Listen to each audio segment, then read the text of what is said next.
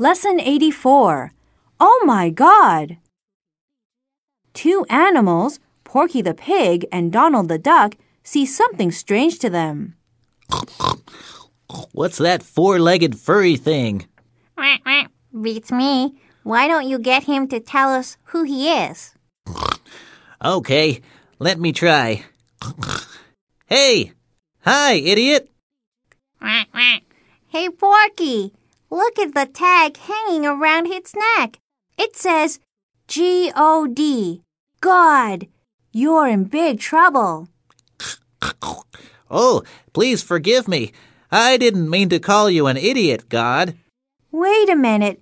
I read the tag backwards. It says D O G. Dog?